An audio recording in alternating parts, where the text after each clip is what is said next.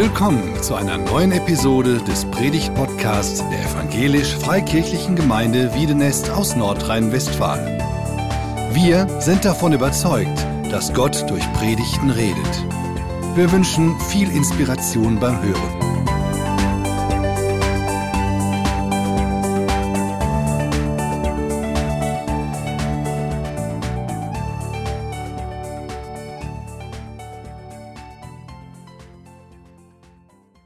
Ich erinnere mich noch sehr gut an dieses Ereignis, als die Mauer fiel und äh, Deutschland wieder vereint wurde. Ein großartiges geschichtliches Ereignis. Und wie das so ist, nach über 30 Jahren äh, ist das mit der Einheit gefährdet in unserer Gesellschaft. Ähm, der Riss ist oft in den Köpfen und deshalb ist es unbedingt so wichtig, über Einheit nachzudenken, weil sie so gefährdet ist. Wenn man die Geschichte der Kirche äh, sich ansieht, über 2000 Jahre, dann ist das auch eine Geschichte der Einheit und der Gefährdung der Einheit und der Spaltung. Jesus hat die Kirche gegründet. Wir erinnern uns, zwölf unterschiedliche Jünger, Petrus, du bist der Fels, auf den ich meine Gemeinde baue. Und dann Pfingsten in Jerusalem, die Geburtsstunde der Gemeinde. Es waren viele tausend Menschen aus unterschiedlichen äh, Völkern, Ethnien äh, in Jerusalem in der Stadt und alle äh, kriegten mit, wow, der Geist Gottes eint die Gemeinde. Und das war eine ganz starke Dynamik und die ging weiter bis heute. Ich bin froh, Teil einer so dynamischen Bewegung zu sein, die Jesus initiiert hat. Aber wenn man dann schaut, dann gab es schnell Spannungen. Schon in der Apostelgeschichte wird uns das beschrieben. Spannungen zwischen Juden und Heiden. Das blieb nicht aus. Die nachapostolische Zeit, große Streitigkeiten, theologische Auseinandersetzungen, die haben gekämpft oft über hunderte Jahre. Dann gab es große Synoden, wo man wieder die Einheit gesucht hat. Theologisch die Frage nach der Trinität hätte die Gemeinde fast auseinandergesprengt. 325 das Konzil von Nicäa, da wurde festgeklopft, das ist, woran wir glauben. Dann, wir sehen das auf der Folie, 1054 nach Christus das große Schisma, so wird es genannt, die große Spaltung zwischen den Ostkirchen und den Westkirchen. Die Kirche war nicht mehr eins, sie fiel auseinander in zwei Hälften. Wer von euch kennt noch Ostkirchen, orthodoxe Kirchen, russische Kirche, armenische, syrische? Und dann sehen wir weiter nochmal 500 Jahre später im Mittelalter die Zeit der Reformation und Luther, Calvin, Zwingli hatten die Nase voll von einer Kirche, die nicht mehr am Evangelium festhielt damals und es entstanden neue Bewegungen und Kirchen. Auch die Freikirchen entstanden in dieser Zeit. Dann vor 175 Jahren gab es in London 1846 eine Gründungsversammlung der, der Evangelischen Allianz.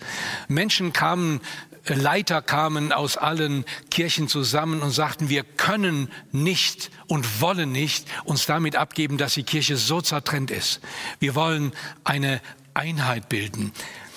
Das Ziel war, Zitat, die Einheit der Gemeinde Jesu, wie die Bibel und der Herr Jesus sie selbst bezeugen, zu fördern. Das wird in diesem Jahr 175 Jahre.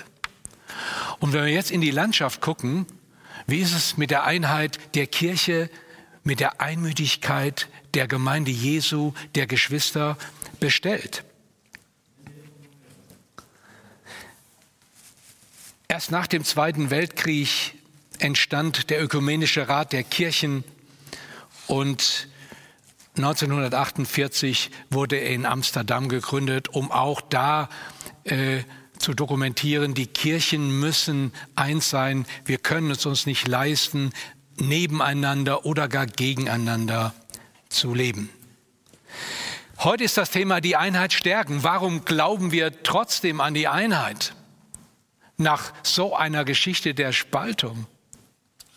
Ich möchte zunächst sechs Verse aus dem Epheserbrief lesen, äh, Epheser 4, Vers 1 bis 6. Da schreibt Paulus, so ermahne ich euch nun, ich, der Gefangene in dem Herrn, dass ihr der Berufung würdig lebt, mit der ihr berufen seid, in aller Demut und Sanftmut, in Geduld. Ertragt einander in Liebe und sei darauf bedacht, zu wahren die Einheit im Geist durch das Band des Friedens.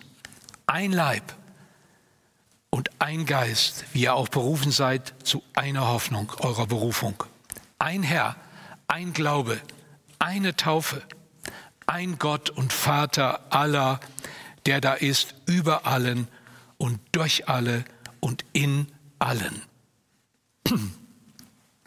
Wow, das sind Worte, die muss man, darf man meditieren.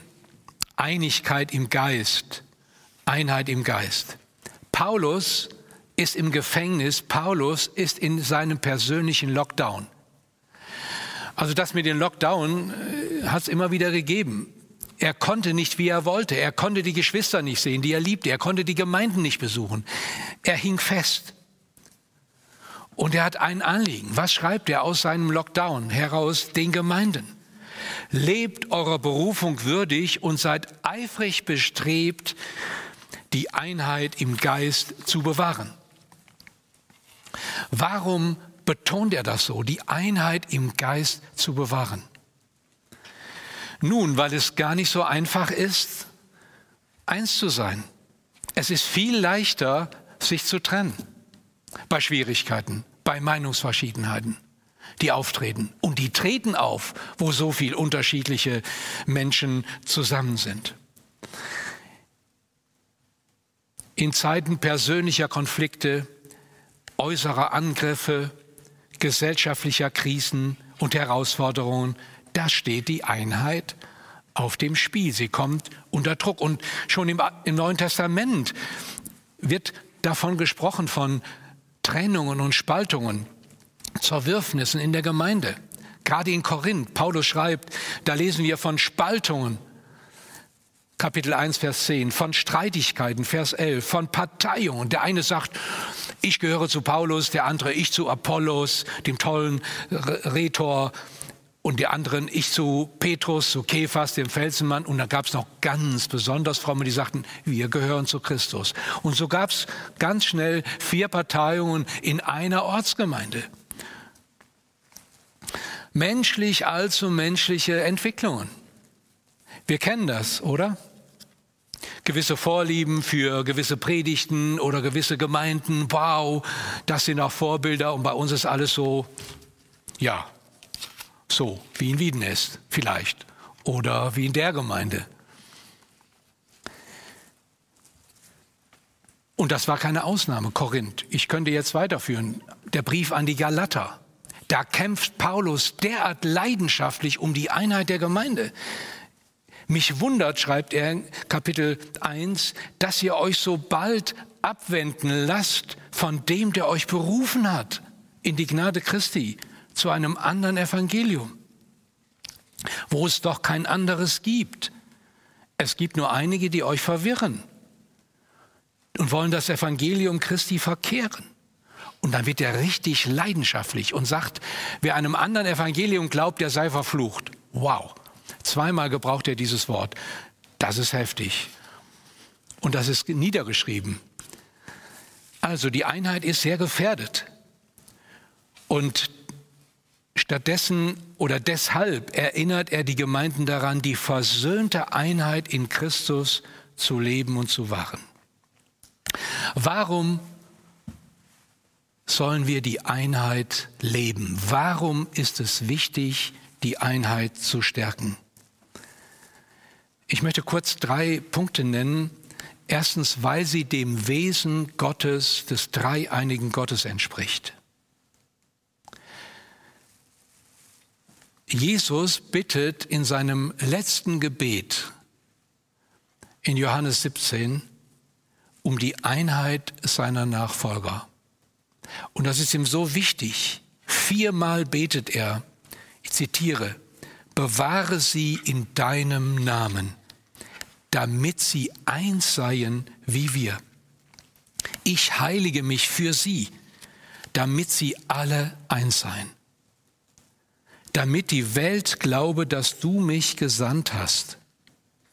Und ich habe ihnen deine Herrlichkeit gegeben, dass sie eins sind, dass sie in eins vollendet sind, damit die Welt erkennt, dass du mich gesandt hast.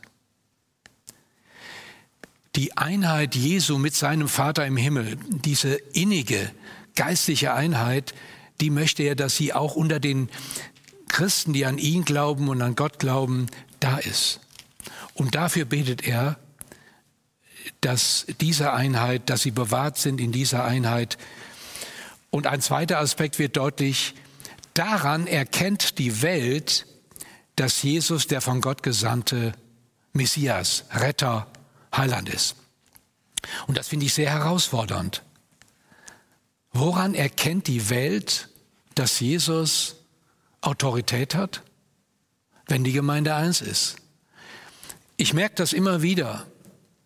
Die Menschen, die dem Glauben entfremdet sind, dem christlichen Glauben, die sagen immer ein Argument, wenn ihr euch selber nicht einig seid, an was soll ich denn glauben?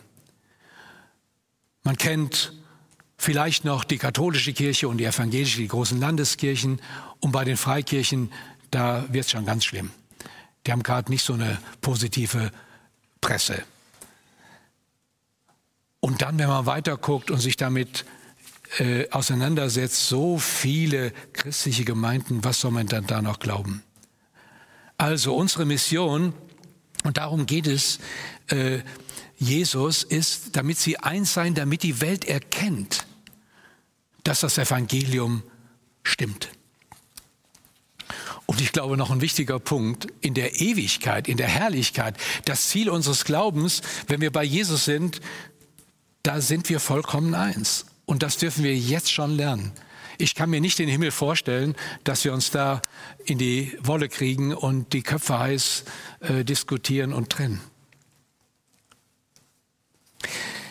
Was ist Einheit in der Vielfalt? Zweitens, was ist denn diese Einheit konkret? Es gibt viele Worte für Einheit. Ich habe mal so eine kleine Cloud zusammengestellt. Einheit, Einmütigkeit, Einigung, Vereinigung. Vielleicht können wir mal die Folie sehen. Eins werden. Ähm, verschiedene Begriffe, die alle das eine Wörtchen haben. Eins. Eins. Wenn ich die Bibel richtig verstehe, geht es um Einheit in der Vielfalt. Einheit in der Vielfalt. Wir denken oft, Einigkeit ist, wenn wir alle immer eine Meinung haben. Aber das ist gar nicht gemeint. Es geht um Einheit in der Vielfalt. Auch das will ich kurz versuchen zu begründen. Gott hat Vielfalt geschaffen und er liebt Vielfalt. Ich bin immer wieder begeistert, wie vielfältig Gott geschaffen hat, wie viele unterschiedliche Menschen es gibt. Wow.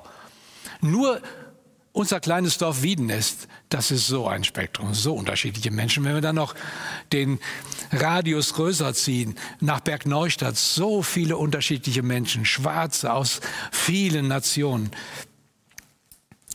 Gott schafft keine Massenware. Gott schafft keine Avatare. Gott schafft Individuen, die einmalig sind. Gott schafft Vielfalt. Gott liebt Vielfalt. Jedes Geschöpf ist einmalig und unverwechselbar. Aber diese Vielfalt, die hat auch das Potenzial zur Trennung. Und das beschreibt die Bibel auch sehr deutlich. Durch das Misstrauen Gott gegenüber und das Misstrauen entsteht das Misstrauen den Menschen gegenüber, die uns nah sind und es entstehen äh, Zerstörungen von Beziehungen, es entstehen Streitigkeiten, es entstehen Kriege, Machtkämpfe und zwischen Menschen und Völkern. Also durch das Misstrauen Gott gegenüber, die Bibel nennt das den Sündenfall, die Sünde infiziert Menschen, jeder denkt nur an sich und schon ist die Einheit gefährdet oder zerstört und man geht auseinander, oft im Hass und verletzt. Und deshalb ist Jesus gekommen. Weshalb? Um Versöhnung zu schaffen, um diese Vielfalt zu versöhnen, um Menschen mit Gott zu versöhnen. Der Kern des Evangeliums heißt 2. Korinther 5, 19, denn Gott war in Christus und versöhnte die Welt, den Kosmos mit sich und hat unter uns aufgerichtet das Wort von der Versöhnung. Und einen Vers weiter, den Dienst von der Versöhnung hat er uns gegeben. Und das finde ich faszinierend. Einheit heißt nicht gleich machen. Einheit heißt nicht alle in ein Schema zu pressen, auch nicht in ein gemeindliches, auch nicht in ein theologisches Schema, sondern Einheit heißt, die Vielfalt, die Gott geschaffen hat, versöhnt zu leben und zu bejahen. Und das wird uns sehr deutlich gezeigt im Neuen Testament. Darum geht es in der Einheit. Zum Beispiel Galater 3, Vers 28. Da heißt es, hier ist nicht Jude noch Grieche, hier ist nicht Sklave noch Freier. Hier ist nicht Mann oder Frau, denn ihr seid alle eins in Christus. Das ist unglaublich.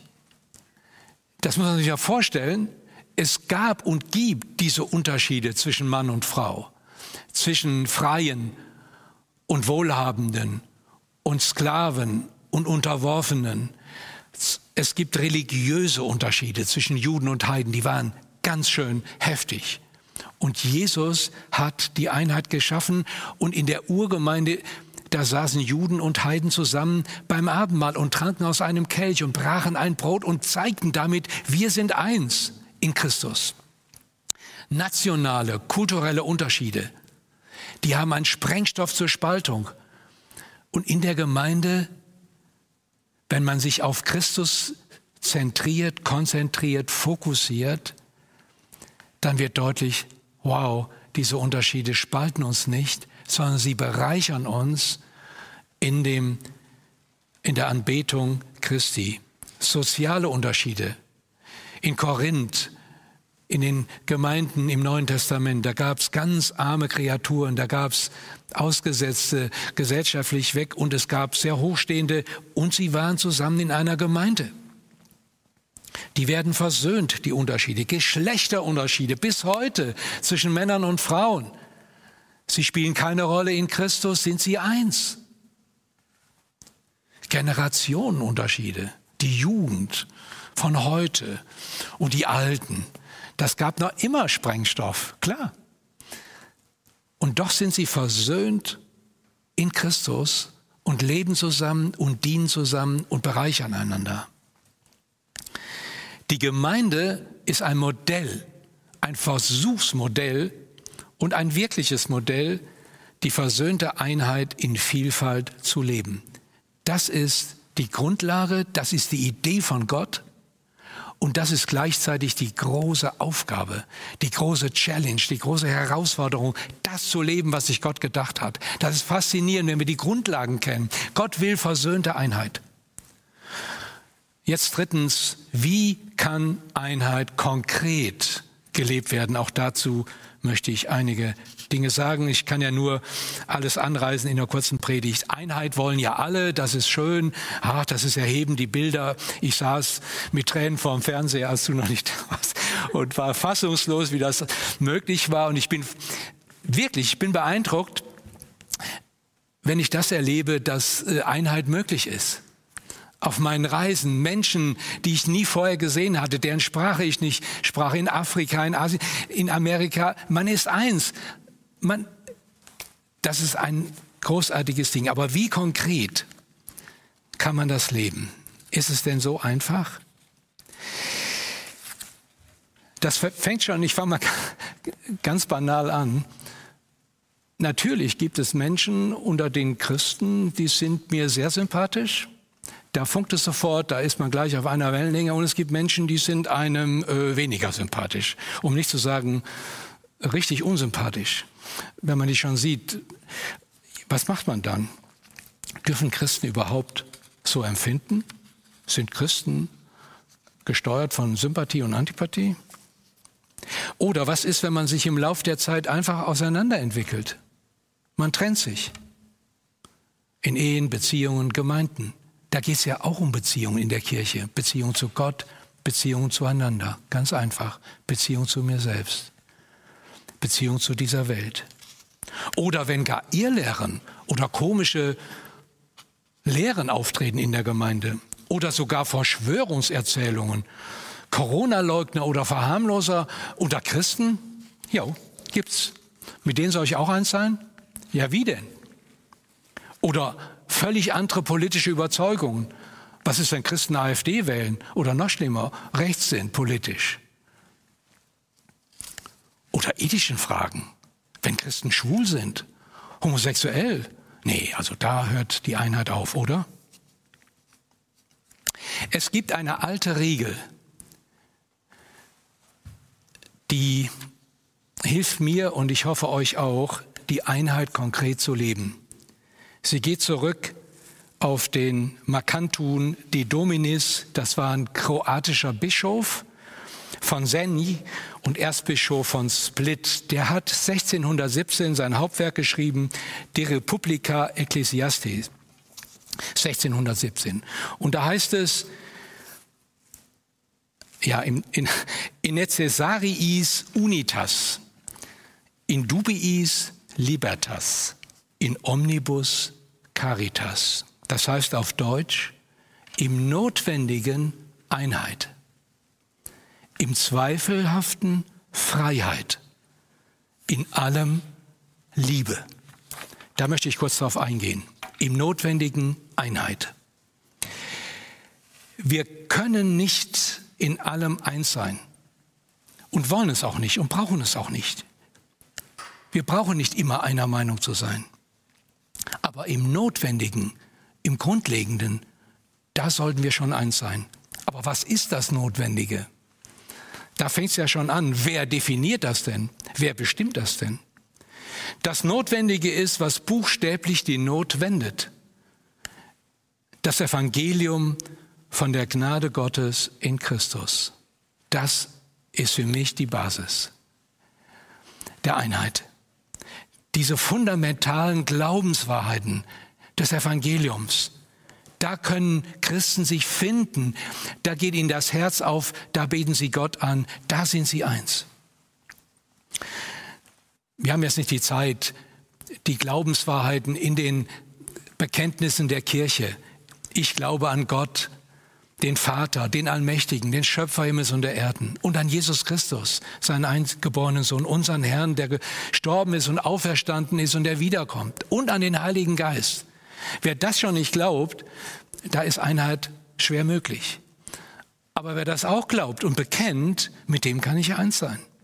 Man könnte es noch knapper fassen.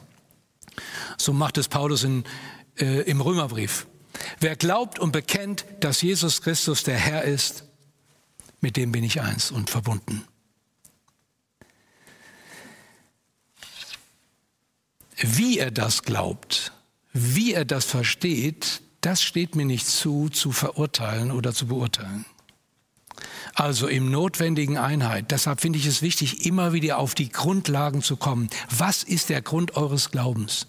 Jesus, der gekommen ist als Versöhner, der mich mit Gott versöhnt hat, mit mir selbst, mit meinen Nächsten, mit der Welt, der mir meine Schuld vergeben hat. Bah, das ist so viel Einigungspotenzial und Anbetungspotenzial. Der zweite Teil im zweifelhaften Freiheit. Nun haben wir gesehen, dass seit 2000 Jahren über das Evangelium gestritten wird, über die Bibel. Da sind Menschen getötet worden, verfolgt worden von anderen Christen. Am besten ist, im Zweifelhaften sich freizugeben. Ich möchte mal einige Aspekte äh, nennen. Ich finde es wichtig, Haupt- und Nebensachen zu unterscheiden oder Hauptthemen und Nebenthemen. Oft habe ich erlebt in Diskussionen, in Auseinandersetzungen, da kommt man auf irgendwelche abgefahrenen Detailfragen, die völlig nebensächlich sind, wo, wo überhaupt nicht mein Heil von abhängt. Und man kriegt sich in die Wolle und trennt sich. Das war schon bei Jesus so. Er hat die Pharisäer, die Schriftgelehrten, ihr Heuchler genannt, ihr verzehntet äh, Minze, Dill und Kümmel. Ihr zählt die Kümmelkörner, so genau nehmt ihr es und ihr verschluckt das Wichtigste im Gesetz, das Recht, die Barmherzigkeit und den Glauben. Man kann auch als Christ sich an Nebensächlichkeiten festbeißen und das Wichtigste übersehen und ausblenden. Oder Paulus warnt in seinen Briefen, vor Diskussionen um Geschlechtsregister und Speise- und Kleidervorschriften, um besondere Festtage, Sabbate und menschliche Satzungen.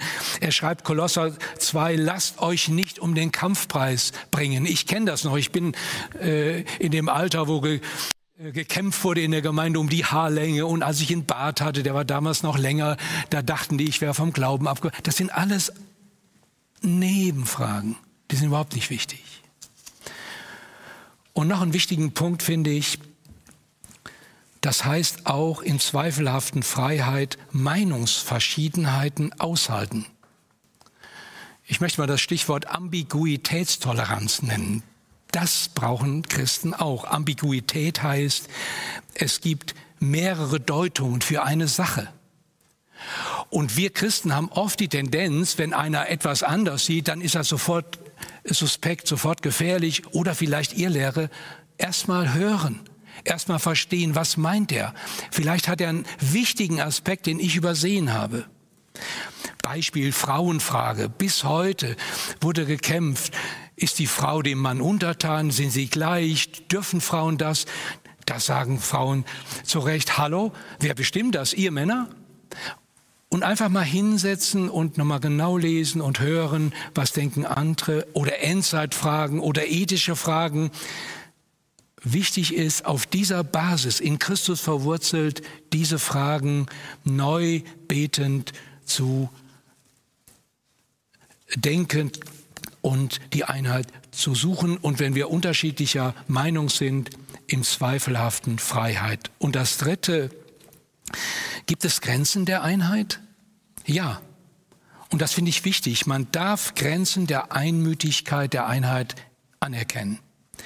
Wie viel Vielfalt verkraftet unsere Einheit, persönlich und als Gemeinde?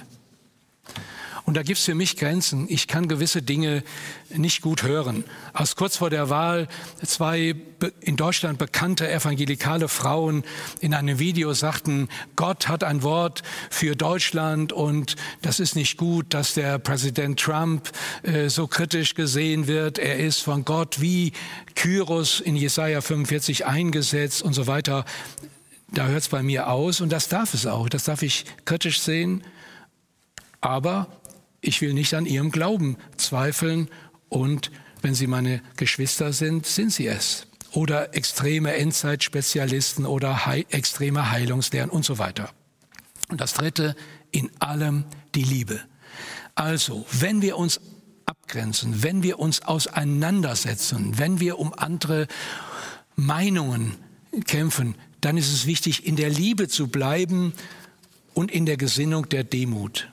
Paulus schreibt, wir haben es eben gehört in Epheser 4, so ermahne ich euch, dass ihr eurer Berufung würdig lebt in aller Demut und Sanftmut.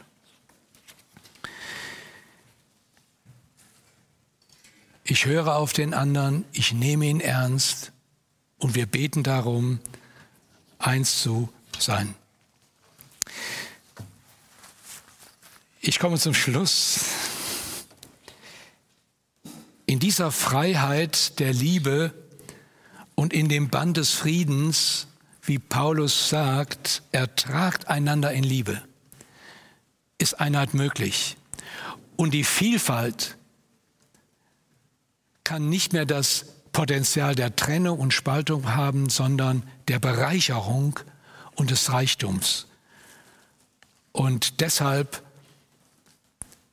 finde ich es wunderbar, darum zu kämpfen und das auch zu erleben. Und das fängt bei uns in den Familien, in der Gemeinde an und geht darüber hinaus, die versöhnte Einheit in Christus zu stärken. Ich möchte beten.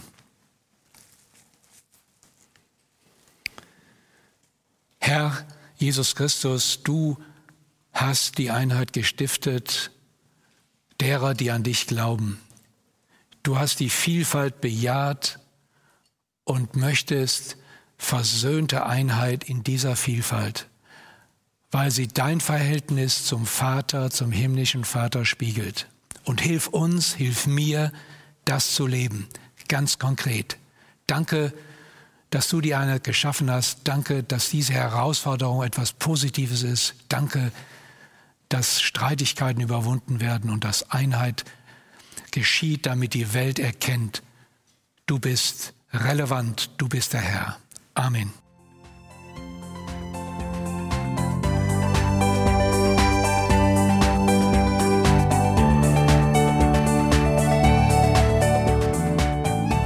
Sie hörten einen Predigt-Podcast der EFG Wiedenest. Weitere Predigten, Informationen zu Jesus Christus und zu unserer Gemeinde gibt es unter www.efg-wiedenest.de.